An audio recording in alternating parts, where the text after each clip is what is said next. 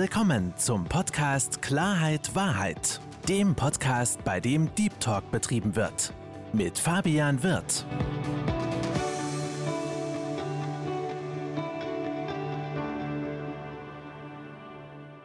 Hallo liebe Zuhörer, hallo liebe Zuschauer zu einem Podcast Klarheit Wahrheit. Ich freue mich sehr, dass Sie eingeschaltet haben und begrüße heute die Frau Dr. Kerstin Gernig bei mir. Herzlich willkommen, liebe Kerstin. Hallo Fabian, herzlichen Dank für die Einladung. Kerstin, bei mir ist es so, dass sich die Gäste immer selbst vorstellen. Deswegen meine Bitte an dich, dich ganz kurz vorzustellen. Ja, das ist eine gute Idee von dir. Ne? Wer kennt mich besser als ich mich selbst? So ist es. Also, ja, mein Name hast du ja schon gesagt, Kerstin Gernig. Ich arbeite als Business Coach für Neuanfänge in der Lebensmitte weil ich mich selbst relativ spät selbstständig gemacht habe. Ich war fast 50 und habe in dem Leben davor zehn Jahre als Wissenschaftlerin gearbeitet, im In- und im Ausland, an Universitäten und kurz vor Abschluss meiner Habilitation bin ich in die Wirtschaft abgeworben worden. Dann war ich zehn Jahre in einem Wirtschaftsverband Geschäftsführerin, habe da einen Fachverlag geleitet, war Chefredakteurin einer Fachzeitschrift, habe Eventmanagement gemacht, Personal, Recruiting und Einarbeitung und war in einem sehr speziellen Feld unterwegs. Ich war Sepulkralkulturexpertin Deutschlands. Das heißt, ich habe mich mit Bestattungs- und Trauerkulturen weltweit beschäftigt. Und wenn man das zehn Jahre sehr intensiv macht, dann ist man irgendwann durch mit diesem Thema. Nach zehn Jahren war es bei mir so, dass ich gesagt habe, da muss was Neues kommen. Es gibt ein Leben vor dem Tod und insofern auch noch andere Themen. Und da ich das halt mit wissenschaftlicher Neugierde auch wirklich sehr tief ähm, durchdrungen habe, habe ich dann gesagt, was kommt jetzt? Und da ich keine Lust hatte, mich nochmal als Geschäftsführerin bei einem anderen Verband zu bewerben, habe ich gedacht, Ausweg, Selbstständigkeit. Das auf jeden Fall, Kerstin. Und vor allen Dingen, du hast ja noch viel, viel mehr gemacht. Ich meine, du bist Coach, hast du gerade schon gesagt. Du bist Keynote-Speakerin. Das ist ja auch ein ganz wesentlicher Punkt, äh, vor allen Dingen in der German Speaking Association, also oberstes Kaliber, wenn man das mal so, so sagen darf. Und last but not least, du bist auch Autorin von mehreren Büchern. Und nimm's mir nicht böse, ich konnte den Namen nicht auswendig lernen, aber ich würde sie trotzdem sehr, sehr gerne vorlesen. ja, klar, gern. Werde, was du kannst, wie man ein außergewöhnlicher Unternehmer wird. Auch ein sehr, sehr spannender Titel. Aus eigener Kraft, wie man mit seinen Ideen neue Märkte erschließt. Da ist ja auch schon eine Menge, Menge Feuer drin. 21 außergewöhnliche Unternehmen und ihre Erfolgsgeheimnisse. Darüber hatten wir uns, glaube ich, vorab schon mal kurz ausgetauscht. Äh, neun Trends und die Chancen unserer Zeit. Gerade Thema Chancen, auch ein sehr, sehr, sehr interessantes Thema. Und, last but not least, drei Gründe für ein selbstbestimmtes Leben. Und dieses, gerade dieses selbstbestimmt, finde ich persönlich jetzt vor allem in der heutigen Zeit einen, einen ganz, ganz wichtigen Punkt. Und du hast ja auch einen, einen kurzen Einblick in dein Leben gegeben, liebe Kerstin. Und ich würde gerne mit dir so ein bisschen gemeinsam in die, in die Vergangenheit reisen.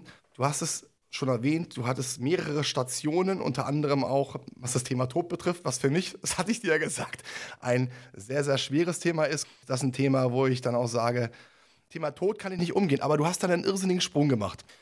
Liebe Kerstin, ich würde ganz gerne mit dir so ins Jahr 1998, 99 reisen und natürlich auch unsere Zuhörer mitnehmen. Da warst du eine Seminarleiterin. Vielleicht kannst du so ein bisschen was dazu erzählen, weil Hintergrund ist der, um das mal ganz kurz noch vorab zu sagen, es geht ja auch darum, den Menschen Mut zu machen, aus ihrer Komfortzone zu kommen, sich etwas zuzutrauen. Und gerade diesen extremen Switch, wenn wir dann so Richtung 2011 denken, ja, das ist ein ganz, ganz krasser Switch und die Leute zu verstehen und noch besser abzuholen. Deswegen Frage an dich, Seminarleitung. Was kann man da genauso, was, was versteht man darunter? Also das ist natürlich für mich als Berlinerin besonders spannend, dass du das Jahr 1989 ansprichst. Das historische 98. Datum 1998. Also 98. Ja, ich war ja eben zehn Jahre in der Wissenschaft unterwegs, habe promoviert über die französischen Kafka-Übersetzungen und wollte Professorin für Germanistik werden. War am Habilitieren und was man eben in Deutschland machen muss, wenn man diesen Weg der Professur einschlägt, ist ja sehr viel zu publizieren, sehr viel zu lehren, sehr viel zu forschen. Und das heißt, parallel zu meinen Qualifikationsschriften der Promotion und Habilitation habe ich eben unterrichtet an Universitäten in Deutschland und in Frankreich und am Goethe-Institut in Amerika und in Berlin. Und äh, bin diesen Weg gegangen mit erstem und zweitem Staatsexamen. Zuerst habe ich am Gymnasium unterrichtet als Studienrätin und dann eben nachher lange an der Hochschule. Und das war so mein Weg. Und wenn ich nicht durch totalen Zufall bei einem Vortrag über die Totengräberweisen von Franz Schubert dem Generalsekretär des Bundesverbandes Deutscher Bestatter gegenüber gesessen hätte und mit dem ein Glas Wein getrunken hätte, wäre meine Wissenschaftskarriere weitergegangen. Aber ich kriegte dann das Angebot, Geschäftsführerin des Kuratorium Deutsche Bestattungskultur zu werden. So kann es kommen, dass einem Zufall zu verdanken ist, dass das ganze Leben plötzlich durcheinandergewirbelt wird. Und da ich sehr neugierig bin, habe ich gedacht, diese Chance als Wissenschaftlerin von der Wissenschaft in die Wirtschaft zu wechseln, die ist ja einmalig. Die kriegt man und dann heißt es wirklich take it or leave it. Und dann habe ich halt, äh, wir haben uns lange unterhalten nach der Konferenz. Dann habe ich gesagt, also wir müssen uns einfach mal austauschen. Was sind Ihre Erwartungen? Was sind meine Möglichkeiten? Und habe dann zwei Wochen darüber nachgedacht, ob ich alles, was ich eben in meine Wissenschaftslaufbahn investiert hatte, wirklich so an den Nagel hängen wollte. Und habe das aber als eine unglaubliche Chance gesehen, in der Wirtschaft ganz neue Erfahrungen zu sammeln und habe diese Chance dann ergriffen und angenommen und das war natürlich dann wirklich ein radikaler, auch schon Neuanfang, wenn man so will, weil ich halt die ganze wissenschaftliche, das ganze wissenschaftliche Umfeld verlassen habe und plötzlich in so einem Wirtschaftsumfeld war. Und kann nur sagen, meine Lernkurve war steil. Und es war eine extrem spannende Zeit und mit unglaublichen Entfaltungsmöglichkeiten. Darf ich ganz kurz einhaken? Gerne gerade als du diesen Switch gemacht hast, ich meine, da hast du dich ja garantiert mit deiner Familie unterhalten, mit Freunden unterhalten. Gab es dann dann welche, die gesagt haben, Mensch, Kerstin, überleg es dir doch. Meinst du, ist das Richtige oder haben die dir alle komplett im, oder haben dich alle komplett bei deiner Entscheidung unterstützt? Also es gab eine Schlüsselsituation. Meine beste, inzwischen älteste Freundin ähm, habe ich in Hamburg aufgesucht und ihr von diesem Schritt erzählt. Und wir sind gemeinsam ins Meridian Spa im Auto unterwegs gewesen. Und ich weiß das noch, auf der Autofahrt habe ich ihr das erzählt. Und dann kamen wir da an, auf dem Parkplatz an. Sie macht den Motor aus, bleibt stehen, guckt geradeaus und sagt zu mir, Kerstin, das musste so kommen. Als ich dich in Paris besucht habe, hast du mich auf den Père Lachaise geführt. Als du mich in Hamburg besucht hast, sind wir auf den Ohlsdorfer Friedhof gegangen. Seitdem ich dich kenne, beschäftigst du dich mit dem Thema Tod. Und von daher es ist schon so, dass man sich fragen kann, sind Zufälle nicht genau das, was einem zufällt, wenn man in Resonanz mit dem Universum ist?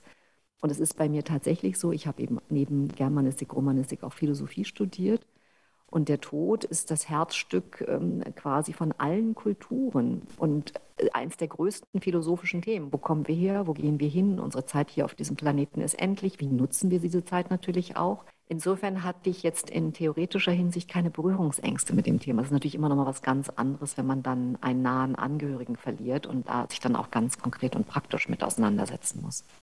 Und bei dieser Aufgabe, bei diesem Kuratorium, was, was kann man sich da genau äh, so vorstellen? Also, du warst ja vorher in, in einem Bereich tätig, wo ja kommuniziert worden ist. Das heißt, dieses Speaking, dieses Sprechen, hattest du ja bereits damals schon gemacht, in der Öffentlichkeit sprechen, mit Leuten sprechen, mit Studenten sprechen.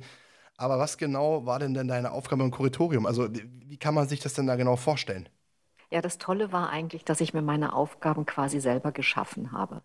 Also eingestellt war ich dafür, dass ich mich um Vorsorgeversicherung kümmern sollte. Da habe ich mich eingearbeitet, das habe ich auch mitgemacht, aber dann bestand der Großteil meiner Arbeit eigentlich in ganz anderen Dingen, weil ich sehr frei in der Gestaltung war. Und das Tolle war, ich konnte alle Erfahrungen, die ich in der Wissenschaft gesammelt hatte, da einbringen. Also ich hatte ja schon mehrere Bücher publiziert, eben als Wissenschaftlerin habe dann den Fachverlag erstmal beim Frankfurter Börsenverein angemeldet und habe aus einem Verlag mit einer Backlist von einem Titel einen richtig tollen Verlag gemacht mit Kulturgeschichten, mit Lehrbüchern, mit Ratgebern. Habe dann einen Relaunch von der Fachzeitschrift gemacht, die ich dann umgenannt habe in Bestattungskultur. Bin damit sogar auf der Shortlist der deutschen Fachpresse gelandet. Mein großes Vorbild war Mare. Ich wollte einfach, dass die Mitglieder des Verbandes diese Zeitschrift richtig gerne in die Hand nehmen, tolle Bildstrecken haben, dass es so geschrieben ist, dass es Freude macht zu lesen. Und hatte das große Glück, dass ich auch für eine Stiftung zuständig war, wo ich Stipendien vergeben habe, die Stiftung Humatia für Sepulkralkultur. Und darüber haben sich dann Wissenschaftler beworben, die Kulturgeschichten geschrieben haben. Mit den Kulturgeschichten habe ich wiederum Ausstellungen gemacht. Eine große Ausstellung im Museum für Sepulkralkultur in Kassel, eine andere große Ausstellung gemeinsam mit dem Textilmuseum in Krefeld und habe alle zwei Jahre eine große interdisziplinäre Tagung organisiert, immer an der Schnittstelle von der Bestattungsbranche und einer anderen Branche. Also beispielsweise eine Tagung hieß Trauer braucht Raum, Architektur in der Bestattungsbranche. Da ging es darum, dass Architekten ein, virtuell ein Bestattungsinstitut konzipieren konnten, wo die Architektur schon die Trauer unterstützt. Eine Tagung hieß Wer nicht wirbt, stirbt. Werbung in der Bestattungsbranche. Da konnten sich wilde Kreative bewerben und ein Plakat entwerfen, um den Bestattungsvorsorgegedanken zu bewerben. Das klingt erstmal nicht sexy, aber ich kann nur sagen, wir haben vor Lachen auf dem Boden gelegen. Wir haben 150 Plakate eingereicht bekommen und die waren so humorvoll und so witzig. Also auf solche Ideen kommen halt nur wilde Kreative. Und das war für mich das Tolle, dass ich dadurch, dass ich ja nicht aus der Branche kam, sondern als Quereinsteigerin mich damit beschäftigt habe, einen ganz offenen Blick hatte und ganz neue Perspektiven reingebracht haben. Ja, und das kann man dann innovatives Denken oder auch Querdenken nennen. Und da sind unglaublich tolle Sachen bei entstanden. Und mit der Tagung Wer nicht wirbt, stirbt, bin ich bis auf Spiegel Online getitelt worden, weil das natürlich immer wieder Hingucker waren, auch für die Presse. Auf so eine Idee muss man erst mal kommen, ja, dass man halt auch in der Bestattungsbranche abgefahrene, witzige, unkonventionelle Werbung machen kann. Wollte gerade sagen, weil normalerweise, also für mich Bestattung hat jetzt nichts mit Witz zu tun. Das ist ja ein sehr, sehr ernstes Thema, aber du hast es gerade so schön rübergebracht, da musste ich auch schmunzeln. Weil das ist ja im Endeffekt so, wie du das gemacht hast oder wie diese Werbung war. Es hat etwas, wo man nicht gleich zurückschreckt, sondern erstmal sagt, okay, da, da kann man drüber lachen. Du hast es ja auch gerade beschrieben, ihr habt euch, ihr habt vom Lachen fast auf dem Boden gele gelegen. Und dann kann ich mir auch dann äh, so ungefähr vorstellen, was da für, für, für Werbeplakate gekommen sind. Ähm, ja. Ja, man muss einfach sehen, natürlich, der Tod ist ein ganz ernstes Thema und der Verlust und die Trauer sind natürlich ganz schwere Themen, das ist klar. Aber so eine Bestattungsvorsorge schließt man ja zu Lebzeiten ab und da ging es tatsächlich darum, Berührungsängste abzubauen. Und das Fazit der Tagung war aber auch, es ging eben wirklich darum, das ist eine Gratwanderung. Wie schafft man das, äh, sehr respektvoll und einfühlsam mit einem Thema umzugehen und gerade nicht zu überziehen? Ne? Und natürlich haben die auch überzogen, ganz klar. Das kann ich mir vorstellen. Dann ist es teilweise natürlich auch ein bisschen provokant. Und äh, ja, das ist, hat auch viel mit, viel mit Werbung zu tun. Das heißt, du hast da deine Erfahrungen sammeln dürfen, hast deine, ich sag mal, auch Skills natürlich auf eine gewisse Art und Weise da weitergebracht. Und was kam dann? War dann halt interessant, dadurch, dass ich eben Chefredakteurin der Fachzeitschrift war, konnte ich natürlich auch meine wissenschaftlich, meiner wissenschaftlichen Neugierde nachgehen. Ich habe jeden Monat einen Heft herausgegeben und hatte den Anspruch und habe den auch eingelöst, jeden Monat ein anderes Schwerpunktthema zu haben. So, und das führte dann unter anderem dazu, dass ich auch in jedem Urlaub äh, geschaut habe, dass ich irgendwo hinfahre, wo wieder was sepulkralkulturell Interessantes ist. Insofern war ich an den Verbrennungsghats in Indien, in den Katakomben von Palermo, im Tal der Könige in Ägypten, bei den Ureinwohnern auf Tronian.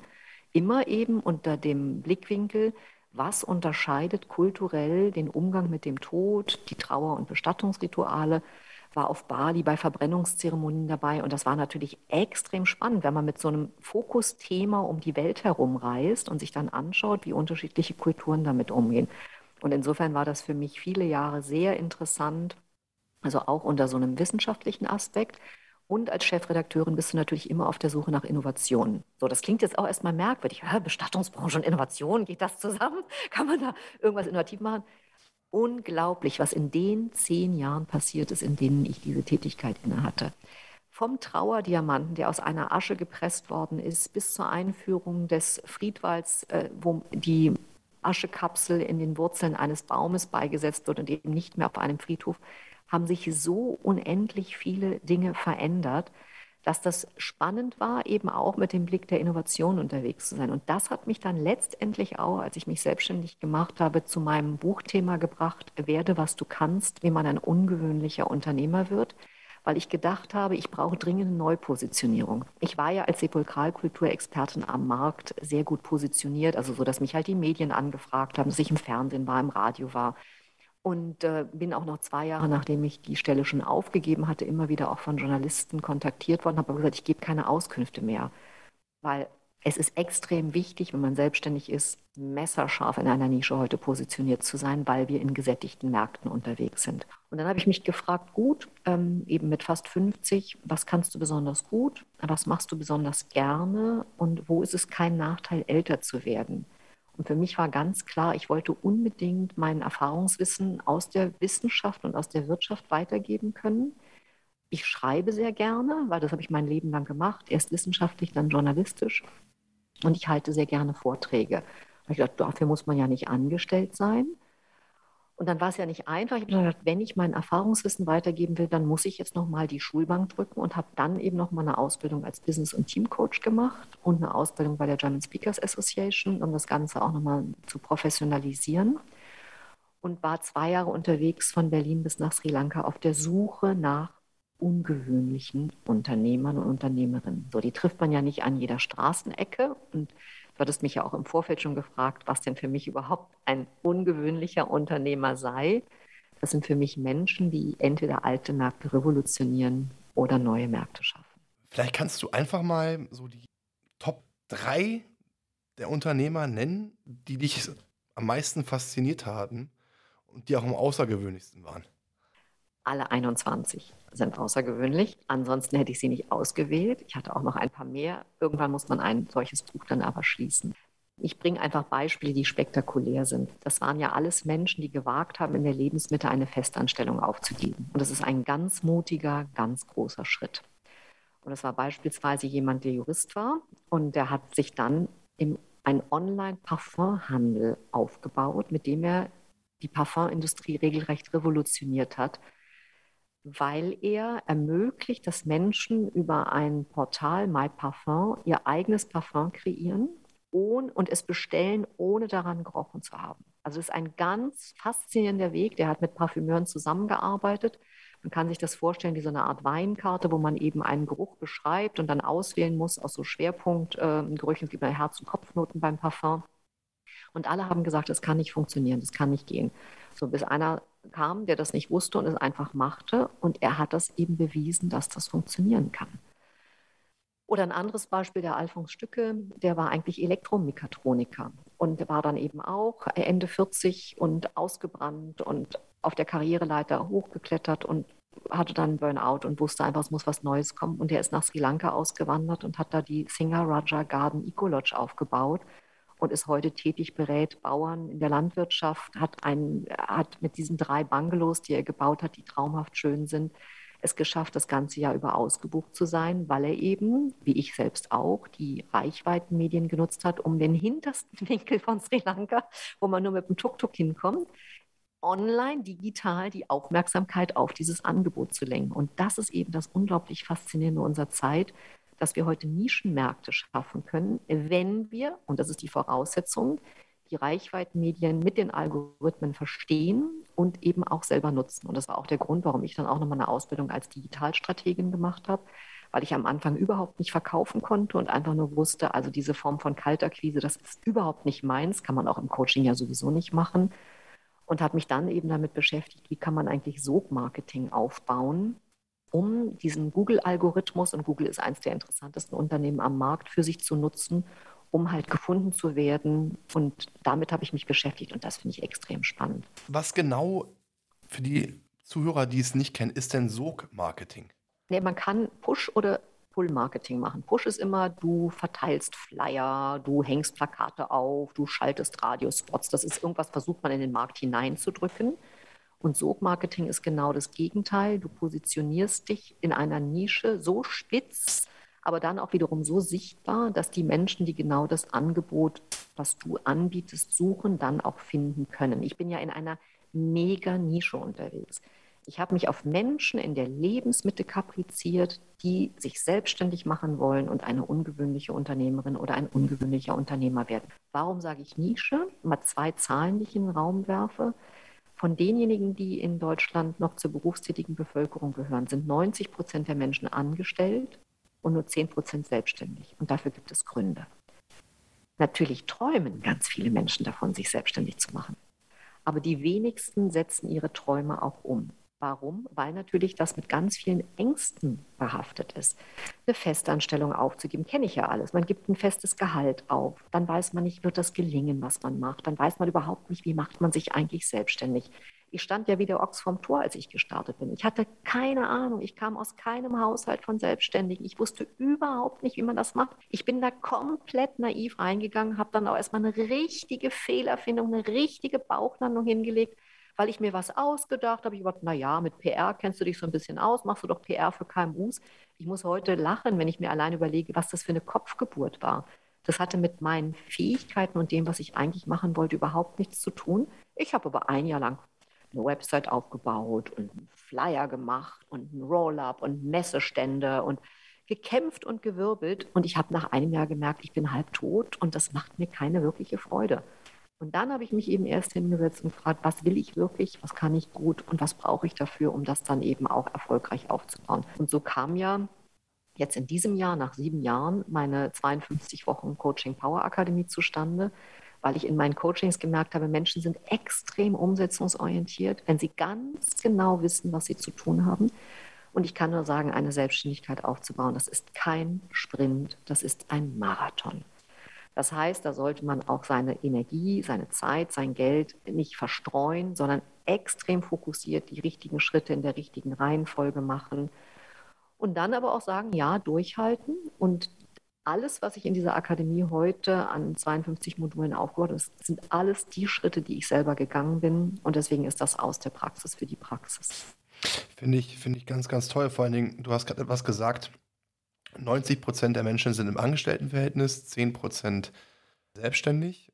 Dieses Thema Selbstständigkeit ist auch etwas, was mich auf eine gewisse Art und Weise beschäftigt. Warum? Also ich bin auf der einen Seite sehr, sehr sicherheitsorientiert, weil ich habe eine sehr, sehr, sehr gute Anstellung. Ich habe einen sehr guten Job, ich habe zum Glück ein sehr, sehr gutes Gehalt. Dadurch natürlich auch eine gewisse, gewisse Sicherheit. Aber natürlich merkt man auch, dass man irgendwann an gewisse Grenzen stößt. Was meine ich damit? Je älter ich werde, umso mehr weiß ich, was ich will.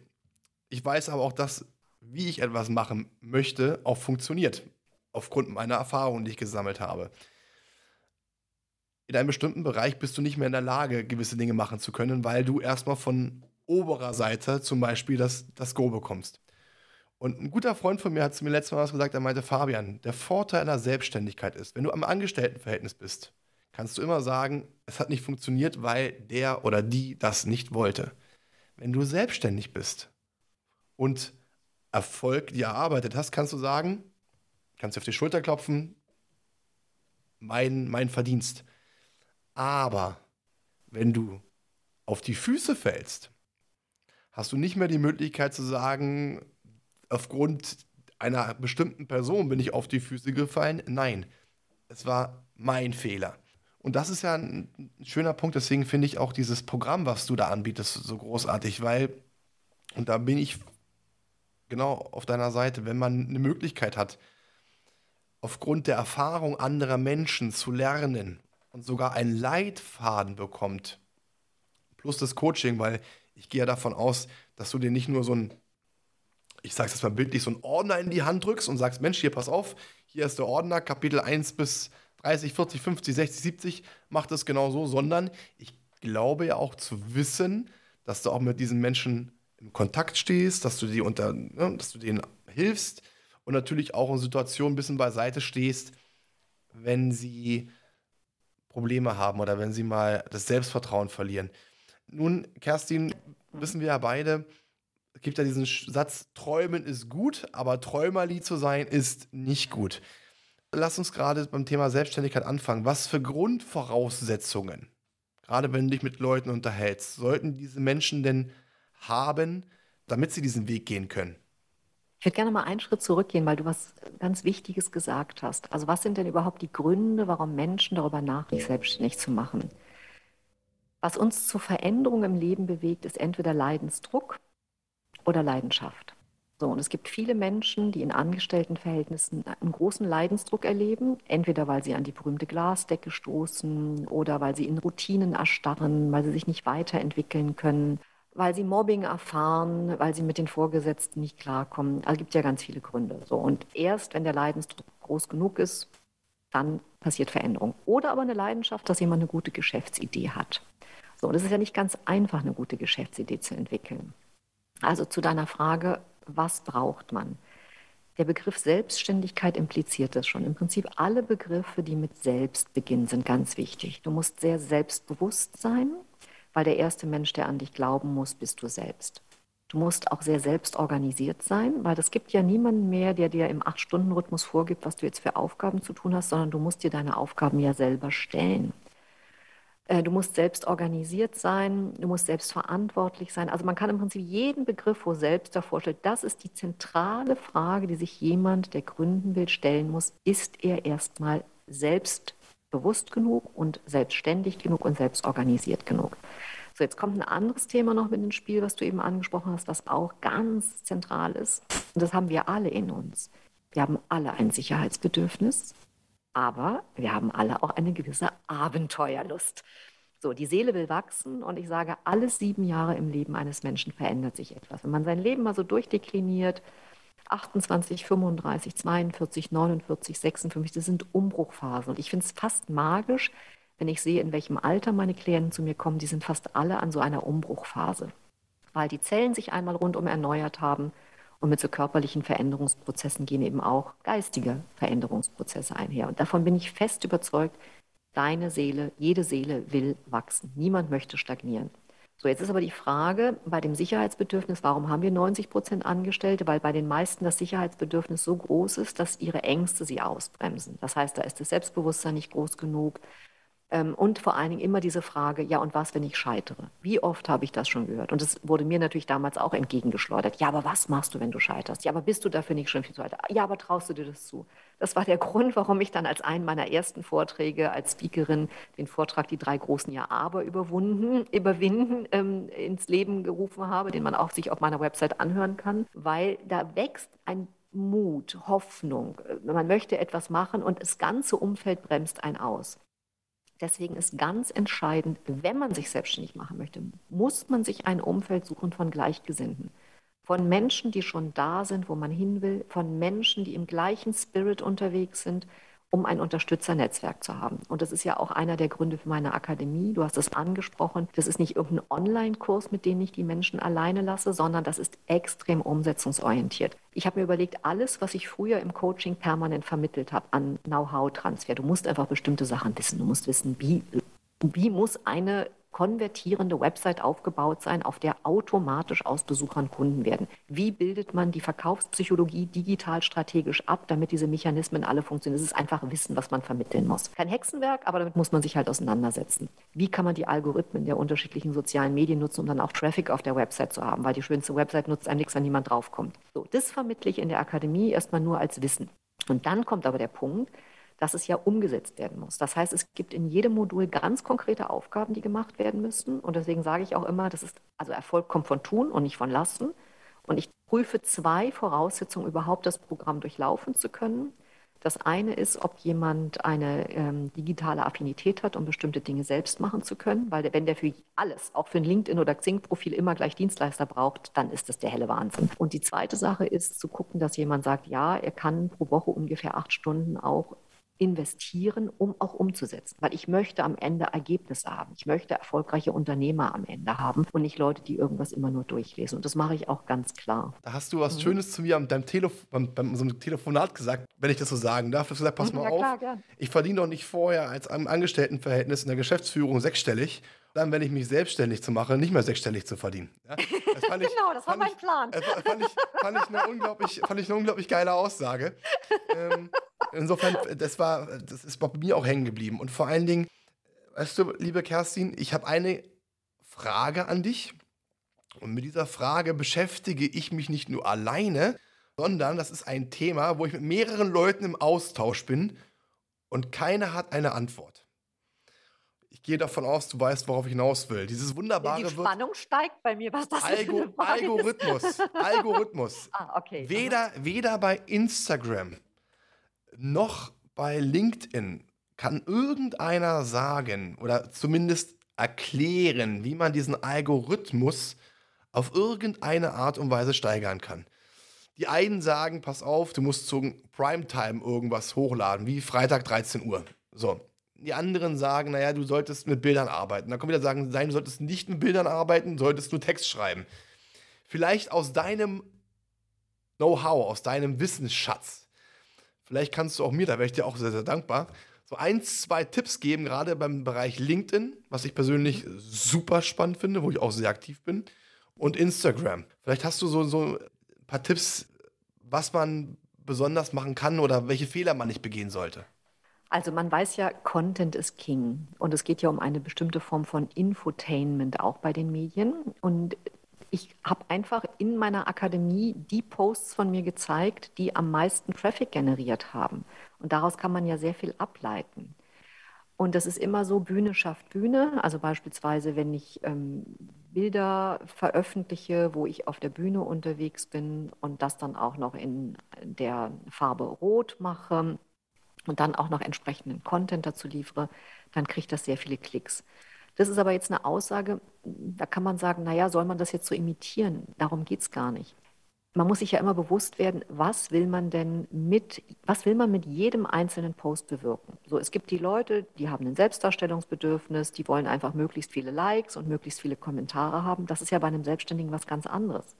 Was ich möchte, ist doch, dass ein Kunde, ein potenzieller Kunde, entweder auf meine Website geht, und beispielsweise einen Blogbeitrag von mir liest oder sich ein Freebie runterlädt oder sich einen kostenfreien Termin auf meinem Kalender bucht, damit es dann gegebenenfalls zu einem Coaching-Auftrag kommt oder sich für meine Akademie interessiert und sich das durchliest oder sich meine YouTube-Videos anschaut, weil ich sehr, sehr viel kostenfreien Content auch auf meinem, auf meinem YouTube-Kanal zur Verfügung stelle. So, und das heißt, da muss man eine richtige Strategie entwickeln, um überhaupt auch erstmal herauszufinden, welches der vielen sozialen Medien möchte man schwerpunktmäßig bespielen. Und wir haben ja heute das sogenannte targetierte Marketing. Das heißt, wir können uns sehr genau überlegen, wer ist denn die Zielgruppe, die wir erreichen wollen. Und das hat wiederum ganz viel mit der eigenen Positionierung zu tun, wen man auch erreichen möchte. Was nutzt mir 100 Views und 1000 Klicks, wenn es nicht meine Zielgruppe ist? So, und deswegen alles fängt mit der Positionierung an. Und ich, weil du vorhin nach dem Stichwort Sogmarketing fragtest, halte ganz viel davon, Content, Content, Content, relevanten Content, dass die Menschen ganz genau sehen, was ist der Nutzwert für sie, was ist der Mehrwert für sie, womit kannst du dich als Experte positionieren. Wir sprechen ja auch vom kostenlos Marketing, erstmal kostenfreies Wissen herauszugeben, um den Menschen, die das auch wirklich brauchen, weiterzuhelfen und sie so anzuteasern, in Anführungszeichen, dass sie davon eben mehr haben wollen. So, und um dir aber auch noch einen konkreten Tipp mitzugeben, es gibt ja heute auch Social Pilot und ähnliches mehr, womit du das automatisiert ausspielen kannst. Und es ist immer so, wenn du organisch postest, hast du im Allgemeinen wesentlich höhere Reichweiten, als wenn du das eben über irgendwelche Plattformen so ausspielst. Gegen die Plattform spricht nichts. Ich nutze die selbst auch, gerade jetzt in dem Jahr, als ich meine Akademie aufgebaut habe, um einfach präsent zu sein. Da ist jeden Tag ein Social Media Post bei mir bei LinkedIn, bei Twitter, bei Google Plus, bei Instagram rausgegangen, bei Facebook, weil ich eine gewisse Präsenz am Markt natürlich schon auch befürworte. Das hängt wiederum damit zu tun, dass die meisten Selbstständigen es vernachlässigen, den hochwertigen Content, den sie aufgebaut haben, dann auch zu promoten. Also wirklich nach dem Motto, tue Gutes und rede darüber. Wir müssen uns zeigen als Selbstständige und von daher alles, was wir anzubieten haben, also die Leute wollen ja keinen, keinen Verkauf auf diesen Medien haben, aber ich sage immer 10% Marketing, 90% Content und das eben dann strategisch zu machen, um sich damit auch nicht tot zu machen.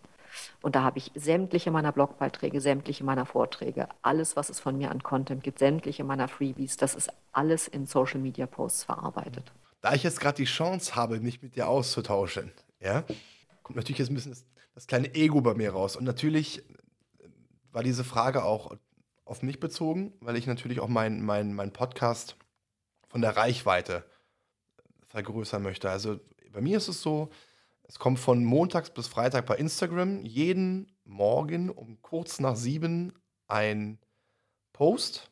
Immer abwechselnd. Äh, montags kommt ja der Podcast immer raus, wo ich dann den Podcast-Partner oder den Gesprächspartner auch vorstelle, ein bisschen was zum Inhalt sage.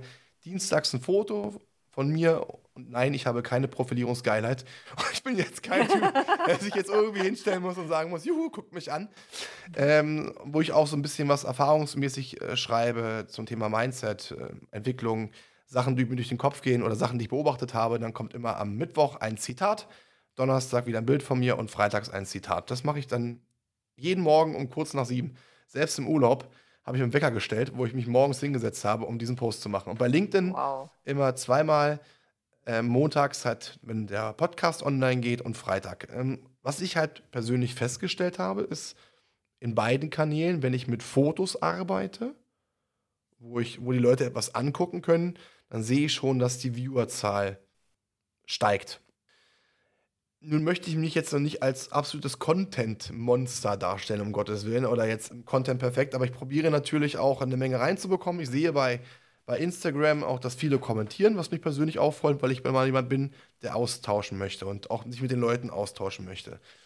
Was kannst du denn jetzt aus dem Stehgreif, ich weiß, die, die Frage ist, ist gemein, aus dem Stehgreif mir empfehlen, wie ich noch mehr Reichweite generieren kann und wie ich die Leute noch mehr dazu bringe, bei Spotify und bei Apple Podcast zum Beispiel, ich bin auch bei anderen vertreten, aber speziell bei den beiden, mehr Follower zu bekommen, mehr, mehr Zuhörer zu generieren. Was kann ich da machen? Mhm. Den Nutzwert deines Podcasts immer ins Zentrum zu stellen.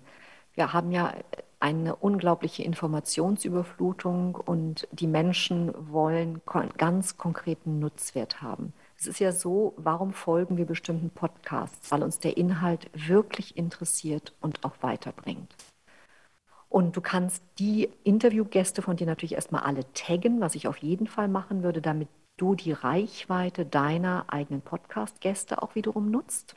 Und dann eben dir die Top 3 Tipps oder Nutzwerte aus jedem Podcast immer dann heraussuchst und ganz stark auf den Nutzwert gehst.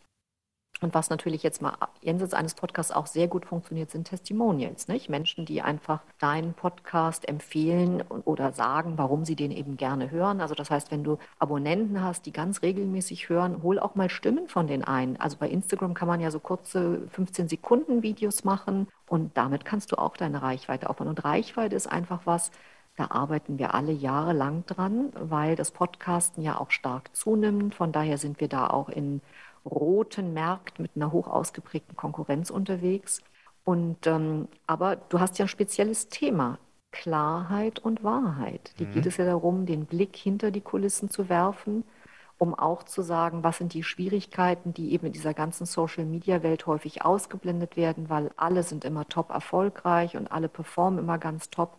Und ich glaube aber, das ist ein ganz wichtiges Thema, was du da bearbeitest, mal ganz ehrlich über eben die Schwierigkeiten auch zu sprechen, die mit den Themen da sind, weil das interessiert doch die Menschen. Behind the scenes. Wie sieht es eigentlich wirklich aus? Und egal wie erfolgreich die Menschen sind, alle haben erstmal einen ganz langen, steinigen Weg gemacht und davon eben dann profitieren zu können. Was waren die Hürden? Wie kann man sie umschiffen? Was waren die Probleme? Wie kann man sie überwinden? Äh, was waren die Fehlerausgaben? Wie kann man sie vermeiden? Und das macht ja deinen Podcast dann extrem wertig. Darüber habe ich mir auch Gedanken gemacht, auch über dieses Thema Realness. Ne? Weil wir sind uns ja beide einig, es gibt sehr, sehr viele Selbstdarsteller, die sich dann auf eine gewisse Art und Weise profilieren oder auch größer darstellen, als sie eigentlich sind. Und ich finde ja auch dieses Thema Erfolg ganz witzig. Und ich musste vorhin dran denken, als du von Leuten gesprochen hast, die dann ja von heute auf morgen, du hast es als Sprint tituliert und nicht als Marathon sehen und dann gibt es ja diese berühmten, komm in die WhatsApp-Gruppe und werde von heute auf morgen Millionär. Wo ich mir jedes Mal denke, um Gottes Willen, also wie, warum fallen denn die Leute auf so eine komischen Dinge immer noch, immer noch rein? Und gerade Thema Content, also ich bin jemand, der inhaltlich sehr viel Wert darauf legt, weil ich auch A, den Menschen, den Zuhörer einen Mehrwert geben möchte, auch zum Beispiel auch an deinen Erfahrungsschätzen. Du teilst ja gerade deine Erfahrung mit Menschen, mit den Zuhörern. Du beschenkst sie ja durch dein Wissen. Und das ist äh, Gold wert. Ja? Deswegen habe ich jetzt zum Beispiel auch angefangen, bei Instagram regelmäßig mit verschiedenen Leuten live zu gehen und auch bei Instagram live zu kommunizieren, in Gespräche reinzugehen. Ich habe letzte Woche das erste Mal damit gestartet, mit einem, auch mit jemandem, der Podcast macht. Ich war hellauf begeistert. Es waren über 90 Leute beim ersten Mal mit dabei gewesen die auch gesagt haben, bitte macht das regelmäßig. Äh, wir finden das super, super interessant. Und auch in die Kommunikation mit den einzelnen Leuten zu gehen, die auch, die auch zu starten. Also die auch dann Fragen haben, die wissen möchten. Und das finde ich einen ganz, ganz, ganz äh, interessanten und wichtigen Punkt. Und vor allem finde ich es noch umso schöner. Ich hoffe, ich trete dir jetzt nicht zu nahe, liebe Kerstin. Und ich weiß, als Gentleman der alten neuen Schule, man fragt Damen auch nicht nach ihrem Alter. Aber darf ich so dreist sein, nach deinem Alter zu fragen? Und die Frage hatte einen Hintergrund. Ja, darfst du. Verrätst du mir dein Alter oder uns dein Alter? Ja, ich bin jetzt 57. Also, liebe Kerstin A., man sieht es überhaupt nicht, dass du 57 bist. Du oh, ganz Gentleman wesentlich, merci. Ja, du siehst wesentlich jünger aus. Und vor allen Dingen, was ich so grandios finde, liebe Kerstin, das ist auch der Grund, warum ich nach deinem Alter gefragt habe. Und das erlebe ich immer mehr ab einem bestimmten Alter. Und da muss ich auch über mich sprechen. Es ist so, dass sich viele Menschen von der Technik abwenden und sagen, also dafür bin ich jetzt zu alt, damit beschäftige ich mich nicht mehr. Aber gerade in der jetzigen Zeit, und du hast das Thema Werbung angesprochen, es hilft nicht mehr, wenn du draußen ein Poster zu hängen hast. Früher gab es noch Litfaßsäulen. Da waren irgendwelche äh, Plakate drauf, die sich die Menschen anguckt haben. Die gucken sie sich nicht mehr an. Es ist eine, eine Reizüberflutung, was ich so großartig finde, dass du mit deinen 57 Jahren Lebenserfahrung, und du hast ja vor ein paar Jahren damit angefangen, dich mit dieser Technik zu beschäftigen, anderen Menschen damit zu helfen. Und Kerstin, und da sind wir doch mehr ehrlich, und das ist ja auch eine aktuelle Arbeitssituation. 90 Prozent der Leute sind im Angestelltenverhältnis. Und was passiert denn bei vielen Unternehmen? Gerade die älteren Herrschaften, also die nicht 20 sind, nicht 30, nicht 40. Viele verlieren ihren Job und bekommen auch keinen neuen Job, weil es heißt, Entschuldigung, es wird nicht so ausgesprochen, aber sie sind zu alt. Weil das dann heißt, sie sind nicht mehr belastbar, in Anführungsstrichen. Was ich auch ein bisschen, ein bisschen komisch finde, jetzt kommen wir wieder zur Kultur. In anderen Kulturen werden ältere Menschen, ich mag das Wort älter nicht, aber reifere Menschen mit mehr Lebenserfahrung als heilig angesehen. Warum? Weil man von ihren Erfahrungen lernen kann. Und wenn sie dann eine Möglichkeit haben, mit dir gemeinsam, weil du hast ja auch gesagt, du hast dich auf ein gewisses, ich sag mal, Alter spezialisiert, weil du gemerkt hast, da ist auch viel Nachfrage da. Thema Positionierung, was du so vorhin angesprochen hast, finde ich das großartig, dass du auch diesen Menschen dabei hilfst, diese Angst, diese Angst sich zu stellen und auch die Angst zu verlieren. Und jetzt müssen wir zum Thema Ehrlichkeit kommen, True Fact. Und ich bin ehrlich zu dir, was Technik betrifft. Technik und ich, wir sind nicht die besten Freunde. Bin ich, bin ich ganz, muss ich, muss ich so sagen, wie es ist. Aber seitdem ich diesen Podcast gemacht habe oder den Podcast gestartet habe, musste ich mich damit beschäftigen. Weil ich halt auch sehr ehrliches Feedback bekommen habe. Inhaltlich top, Qualität schlecht. Also musste ich mir mehrere neues Mikrofon holen und neue Mikrofone holen. Ich musste mir einen Roadcaster holen. Da musste ich mich dann da reinfuchsen. Wie funktioniert das Ganze? Pipapo. Und das Witzige ist, irgendwann ging diese Angst auch weg obwohl ich die Angst mehr mit Respekt oder auch vergleichen möchte und auch nicht gewisse Faulheit, muss man einfach mal so sagen, zu sagen, nee, also sorry, das, damit möchte ich nicht. Und je mehr du dann gelernt hast, umso spielerischer wurde das Ganze und umso mehr Spaß macht das.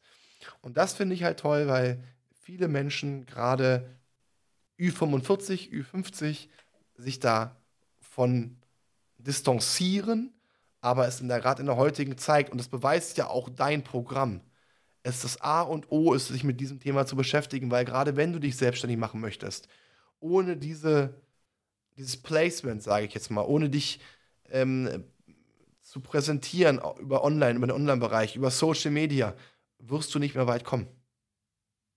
Ja? Also das Interessante für alle, die zuhören und mit dem Gedanken spielen, sich selbstständig zu machen, Du kannst immer das, für das Problem für andere am besten lösen, was du für dich selbst gelöst hast. So, und das Thema, was du jetzt ansprichst, sind ja Berührungsängste mit der Digitalisierung letztendlich und das sind Glaubenssätze. Wir alle haben ein Gehirn und wir können bis zum letzten Atemzug Neues lernen. Und was ich faszinierend finde, also erstmal nochmal vielen Dank für dein charmantes Kompliment. Ich werde tatsächlich häufiger gefragt, wo ich meine Energie hernehmen würde. Und das hat ganz viel mit dem inneren Warum zu tun. Warum mache ich etwas?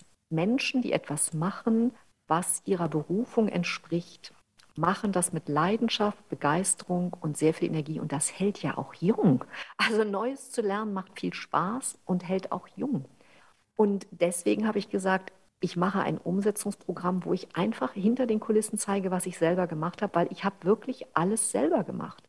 Ich stelle meine Blogbeiträge selber ein, ich habe meine Social-Media-Posts selber gemacht und eingestellt.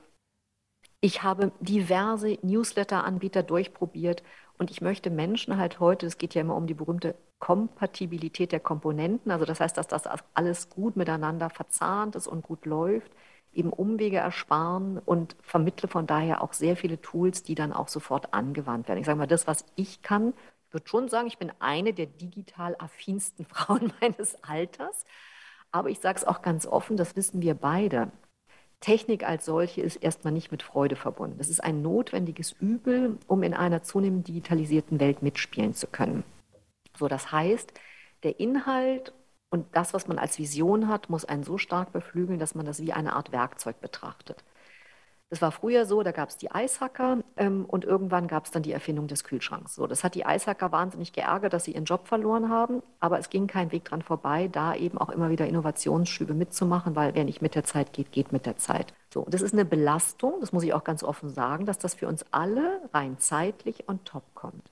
So, und deswegen hilft nur eins, ganz entscheidend bei dem Weg der Umsetzung, den auch du gegangen bist, A, sich zu erlauben, erstmal irgendwie anzufangen und dann immer besser zu werden.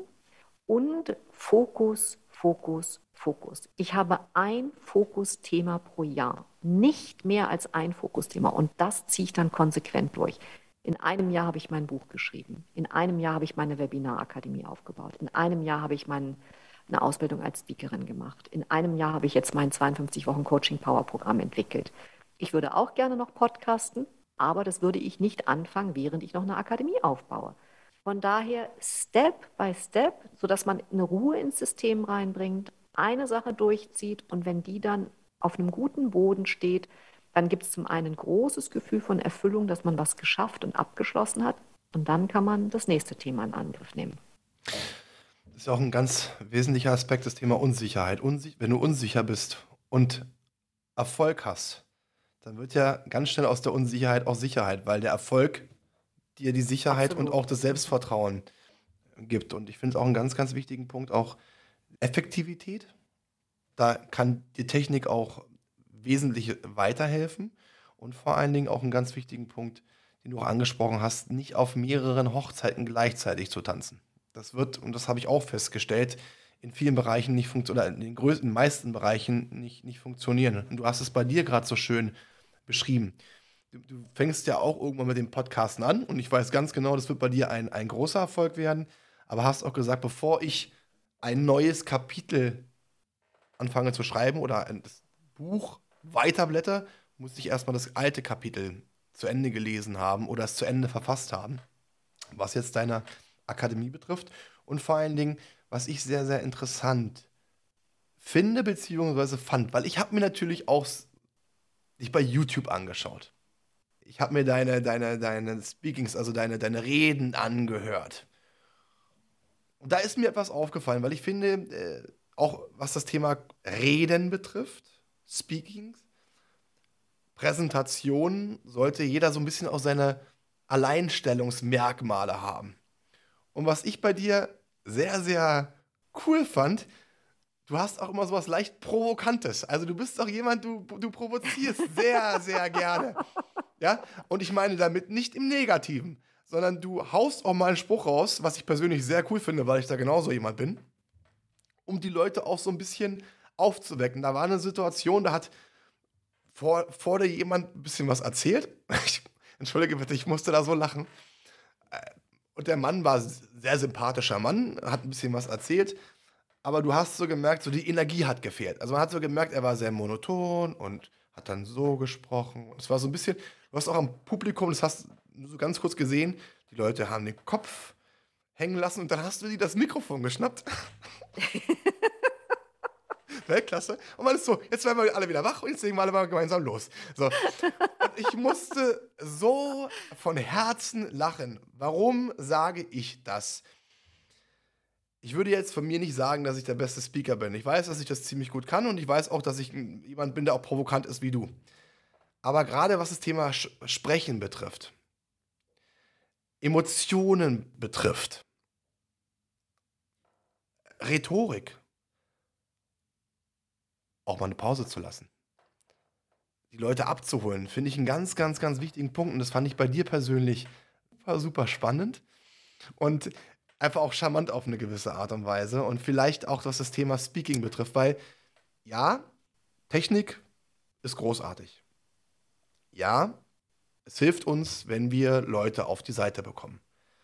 Aber gerade in deinem Bereich, ich meine, du bist ja auch jemand, du in Anführungsstrichen köderst die Leute im Positiven. Sie werden auf dich aufmerksam. Aber es hilft ja nichts, wenn du dann dich mit den Leuten austauscht. Verstehst du, was ich meine? Also verbal austauscht und es kommt da nichts raus. Weil dann sagen die Leute auch, okay, also hier wirkt es so, aber so. Was für Tipps hast du denn an, an die Zuhörer und Zuschauer? Gerade vielleicht äh, bei mir finde ich ganz interessant, äh, 80 Prozent meiner Zuhörer zwischen 25 bis 50, finde ich super interessant. Und dann kommen wir auch gerade so ein bisschen an die Leute, die auch für dich vom Kundenkreis sehr, sehr interessant sind, die vielleicht so ein bisschen introvertiert sind, die nicht so aus sich rauskommen können, die erstmal so ein bisschen noch eine Maus sind, in ihnen, in, in ihnen steckt eine Löwin oder ein Löwe, aber noch sind sie eine, eine kleine Maus. Was können sie denn machen? Und von deinem Tipp her auch offenes Auftreten, offene Ansprache, auch zu sagen, wovon man träumt, was für Möglichkeiten es gibt. Was kannst du da für Tipps geben, um diesen Menschen weiterzuhelfen? Also ich starte ja immer mit einem Stärkenprofil beim Coaching, um den Menschen erstmal gut kennenlernen zu können. Und das kann sich auch jeder in meinem E-Book Coach dich selbst fünf Strategien für deinen Neuanfang selbst für sich mal machen. Da sind die Übungen drin, die ersten. Weil die meisten Menschen die Stärken, die sie haben, für selbstverständlich halten. Das sind sie aber nicht. So, und dann ist der zweite Schritt, ein Vision Board zu entwickeln. Das ist ja eine ganz klassische Coaching-Technik habe ich gerade heute in einem Coaching mit einer meiner Klientin darüber gesprochen, dass sie gesagt hat, sie hat eigentlich in ihrem Leben immer das aufgegriffen, was so gerade kam. Sie ist nie auf die Idee gekommen, mal eigene Ideen zu verfolgen. Und es ist total faszinierend, wenn Menschen in der Lebensmitte, also zwischen 35 und 49, sich erlauben, wie ein Kind mal wieder zu träumen und sich mal klarzumachen, was wollen sie eigentlich mit ihrer kostbaren Lebenszeit hier anfangen. Du musst ja sehen, wenn man 50 ist, haben die Menschen früher über den Vorruhestand nachgedacht. Und heute denken sie darüber nach, nochmal neu durchzustarten, weil du vorhin über dich selbst gesagt hast, das Faszinierende ist mit dem Älterwerden, dass man sich plötzlich seiner eigenen Fähigkeiten, aber auch seiner Wünsche stärker bewusst wird. So, und das ist ein ganz fundamentaler Schritt. Danach kannst du die Menschheit tatsächlich unterscheiden. Diejenigen, die all das, was gerade so auf sie zukommt, immer aufgreifen und sich treiben lassen, und in meinem Buch habe ich geschrieben, wer nicht selbstbestimmt wird bestimmt. Oder diejenigen, die mit einem Vision Board sich ganz klar überlegen, wo wollen sie eigentlich hin? Wo wollen sie in den nächsten sieben Jahren stehen? So, und sich dann überlegen, einen Umsetzungsplan, was muss ich tun, um da anzukommen? Und wen bewundern wir denn auf der Welt? Wir bewundern doch letztendlich die Menschen, die ihre Berufung gefunden haben, die sich gefragt haben, was möchte ich in dieser Welt hinterlassen, was möchte ich verbessern, was möchte ich einbringen, wo kann ich Menschen unterstützen und dann die Mühe auf sich nehmen, ähm, da die Ärmel hochzukrempeln und die Sachen dann eben auch umzusetzen. So, insofern, das steht wirklich am Anfang jeder Veränderung, sich erstmal klar zu machen, was man wirklich will. Ähm, Barbara Scheer, die ist schon leider gestorben, aber war eine große amerikanische Coach-Kollegin von mir, die hat ein Buch geschrieben, ich könnte alles werden, was ich will, wenn ich nur wüsste, was ich will. So, und damit fängt es mal an, sich ja. klar zu werden, was will man denn überhaupt? Und aber da barrierefrei, nicht zu sagen, gleich nicht am Anfang schon zu sagen, es kann alles nicht funktionieren, weil, sondern erstmal Big Picture, erstmal groß träumen, erstmal eine Vision entwickeln. So, und dann erst hinsetzen, sich überlegen, okay, was brauche ich, um das umsetzen zu können? Und dann die zweite Sache, weil du gesagt hast, kleine Maus, eigentlich große Löwin. Also wenn diese große Löwin raus will, dann hat das ganz viel mit Glaubenssätzen zu tun. Wenn du dir mein Programm anguckst, gehen die ersten sieben Module erstmal nur darum, eine Unternehmerpersönlichkeit zu entwickeln. Angestellte und Selbstständige denken anders, fühlen anders, ticken anders, handeln anders. Du kannst nicht einfach einen Schalter umlegen. In eine Unternehmerpersönlichkeit muss man hineinwachsen, weil ein Unternehmer zeichnet sich immer durch drei Rollen aus. Da gibt es die Fachkraft, die Führungskraft und die Unternehmerin. So, die meisten bleiben in der Fachkraftrolle hängen. deswegen ja auch ähm, selbst und ständig im Hamsterrad unterwegs, die kommen gar nicht aus, dem, aus dieser operativen Ebene heraus. So. Es muss aber jeder erfolgreiche Unternehmer sich überlegen, als Führungskraft, was delegiere ich, was mache ich selber, wo kann ich meine Stärken leben, wo sollten mir andere Menschen etwas abnehmen. Und dann kommt der wichtigste Schritt als Unternehmerpersönlichkeit, nicht im Unternehmen zu arbeiten, sondern am Unternehmen. Konsequent einmal im Jahr sich zu überlegen, was sind die Stellschrauben, an denen ich drehen muss, um mein Business zu skalieren, um mit weniger Aufwand mehr zu verdienen, um mehr Dinge zu machen, die mir Freude machen, um den nächsten konsequenten Schritt aufs Next Level zu gehen. Und das gehört eben dann zu dieser Löwen dazu, die Glaubenssätze, die sie noch ausbremsen, um die Löwen auch rauszulassen, zu überwinden. Und das ist eine Arbeit, die lohnt sich extrem. Also die Menschen, die keine Glaubenssatzarbeit machen, laufen mit Triggern ihr Leben lang unterwegs, geben das auch immer weiter. Man muss überlegen, das sind Dinge, die hat man ganz früh in der Kindheit über sich angenommen, weil die Eltern oder das Umfeld das über einen gesagt hat, nach dem Motto, du kannst nichts, äh, das schaffst du eh nicht, was auch immer. So, und diese Sätze zu überwinden, um in seiner ganzen Energie zu sein, um sein Potenzial wirklich leben zu können. Und dann, um nochmal den Schwenk zur Bühne zu machen, wenn dann jemand auf die Bühne möchte, ist es natürlich ganz entscheidend, authentisch zu sein. Ich glaube, jeder Mensch hat eine Aufgabe auf dieser Welt. Die erste Aufgabe ist, diese Aufgabe zu finden und die zweite Aufgabe ist, diese Aufgabe anzunehmen. Und Menschen, die sich auf den Weg gemacht haben, nicht nur irgendeinen Beruf auszuüben, sondern ihre Berufung zu finden und diese Aufgabe dann zu leben, die sind in einer anderen Kraft unterwegs. Und die kommen ja bei sich an, die folgen ihrer inneren Stimme. Die machen nicht irgendwas, was man ihnen eingeredet hat, was man an sie herangetragen hat, nach dem Motto, werd mal Jurist, mit Jurist kannst du alles werden. Wie viele Juristen sind hier unterwegs, die letztendlich ihre Berufung nicht leben? Ich habe schon einige Juristen auch im Coaching gehabt, die das gemacht haben, weil man ihnen das eingeredet hat und dann irgendwann gemerkt haben, eigentlich wollten sie Autor sein oder was ganz anderes machen. Und dann verlangt es natürlich Mut. Wenn du eine Ausbildung gemacht hast und dann sagst, du hängst jetzt alles, was du da investiert hast, an den Nagel, um nochmal neu anzufangen und das ist ja mein eigenes Leben, Business Coach für Neuanfänge, weil ich immer wieder Neuanfänge gewagt habe. Ich bin den weiten Weg gegangen, bis ich dann Studienrätin im Gymnasium war. Da war ich kein Jahr, da habe ich das gekündigt, habe meinen Vater angerufen und gesagt, sitzt du, wenn nicht, setz dich jetzt hin. Das war eine Katastrophe. Da studiert das Mädchen lange und gibt dann den gerade, stand kurz vor der Verbeamtung, gibt diese sichere Laufbahn als mhm. Studienrätin auf. Dann gehe ich den langen Weg in der Wissenschaft. Kurz vor Abschluss der Habilitation kriege ich da dieses Angebot, gebe wieder ein System und das Ganze noch auf, fange wieder von vorne an. Nach zehn Jahren hatte ich den ganzen Verband relaunched, aufgebaut, äh, hatte meine Routinen. Da gebe ich das wieder auf für den Schritt der Selbstständigkeit. So, da. Und das sind natürlich immer ganz große Umbruchphasen und das kann nur funktionieren, wenn ein ganz großer innerer Wunsch, eine innere Leidenschaft, eine innere Berufung da ist, dass man da authentisch mit seiner Stimme in Übereinstimmung ist. Ansonsten bewältigt man solche Herausforderungen nicht. Und ich finde gerade Glaubenssätze, und das ist auch was ganz, ganz Interessantes, die Glaubenssätze, die wir als Mensch haben, werden uns ja auch anerzogen. Das heißt, wir werden, wir ne-, übernehmen die Glaubenssätze, die wir in der Kindheit von unseren Eltern haben. Wenn wir Jugendliche werden, nehmen wir die teilweise auch von unseren äh, Freunden an und verinnerlichen die ganzen. Und das ist auch ein Punkt, wo ich mich ja auch lange mit beschäftigt habe oder immer noch beschäftige, weil es wird niemals aufhören, wenn du dich mit gewissen Dingen beschäftigst, weil Stillstand ist tot. Da sind wir uns beide komplett einig. Und dieser, in diesen zu, Glaubenssätzen zu arbeiten, ist ganz, ganz, ganz wichtig, weil wir werden A durch gewisse Dinge geprägt. B haben wir natürlich auch gewisse Charaktere in uns, an denen wir arbeiten sollten. Übrigens, da hatte ich einen ganz, ganz interessanten Austausch mit dem Walter Rotter, der mich dann auch analysiert hat und mir auch Affirmationen an die Hand gegeben hat, wo ich auch teilweise gewissen die in meinen Kopf eingeprügelt worden sind, komplett lösen kann und dementsprechend auch mich befreien kann oder befreit habe und auch um noch die nächsten, nächsten Steps zu gehen.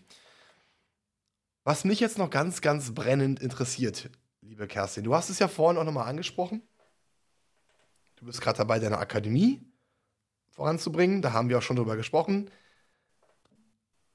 Jetzt hast du auch gesagt, Podcast willst du auch irgendwann mal, mal, mal angreifen und ich glaube, das wird relativ zeitnah kommen, so habe ich das Gefühl. Ja, da habe ich, hab ich ein sehr, sehr gutes Gefühl. Aber was mich jetzt brennend interessiert, als Abschluss, Wo siehst du dich denn in den nächsten paar Jahren? Weil du hast ja auch gerade gesagt, man sollte Visionen haben. Ja, finde ich persönlich auch ganz, ganz wichtig. Vision, Vision heißt, du siehst Dinge, du fühlst Dinge, du spürst Dinge. Und je mehr du sie spürst, umso mehr werden sie wahr. Gesetz der Resonanz. Aber wo siehst du dich in den nächsten Jahren?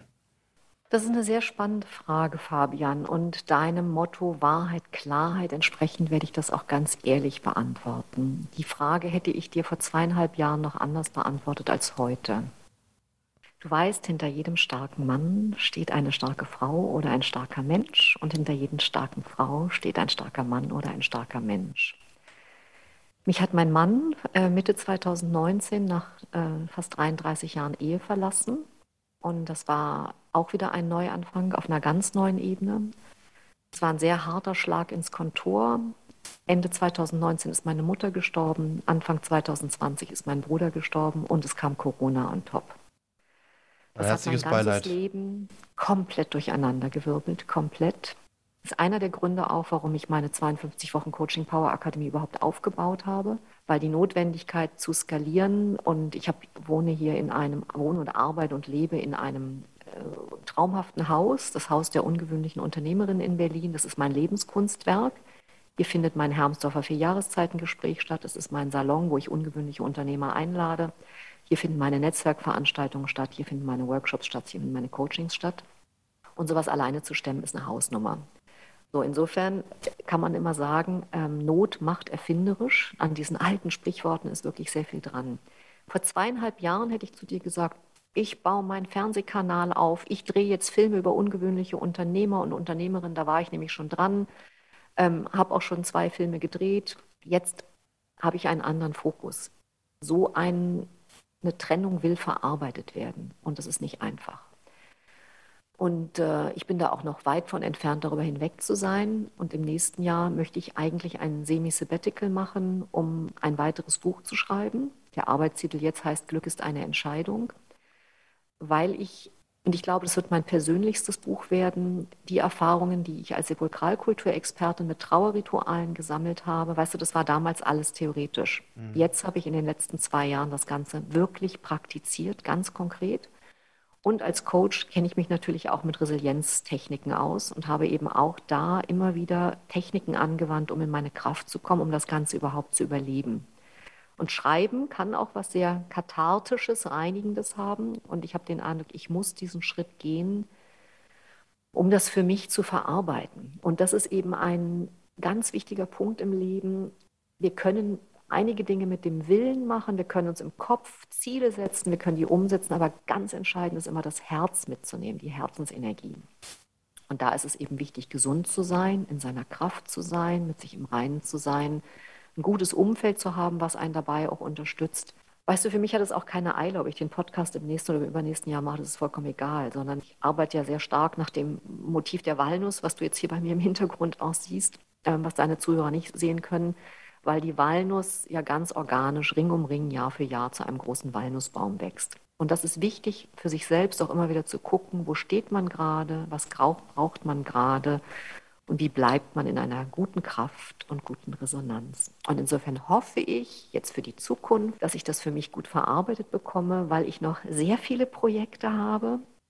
Und parallel dazu würde ich gerne ins YouTube-Vlogging einsteigen weil ich eben auch gerne neue Dinge experimentell ausprobiere. Aber das mache ich druckfrei. Ich bin sehr glücklich, dass meine Akademie eben mit zehn Teilnehmern ausgebucht gestartet ist und die werde ich natürlich jetzt weiterführen, denn meine Vision ist, die Menschen, die den Traum haben, sich erfolgreich selbstständig zu machen, dabei so zu unterstützen, dass sie damit ihre Lebensgrundlage bestreiten können, damit erfolgreich werden und damit ihre eigene Erfüllung finden. Und daran werde ich weiterarbeiten.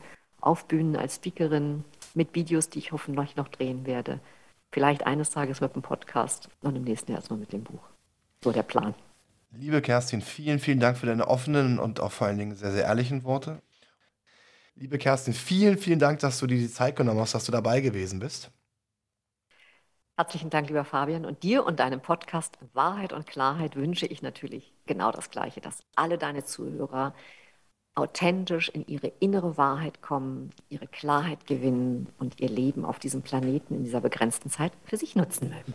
Liebe Zuhörer, in diesem Sinne vielen Dank fürs Zuhören und einen wunderschönen Abend.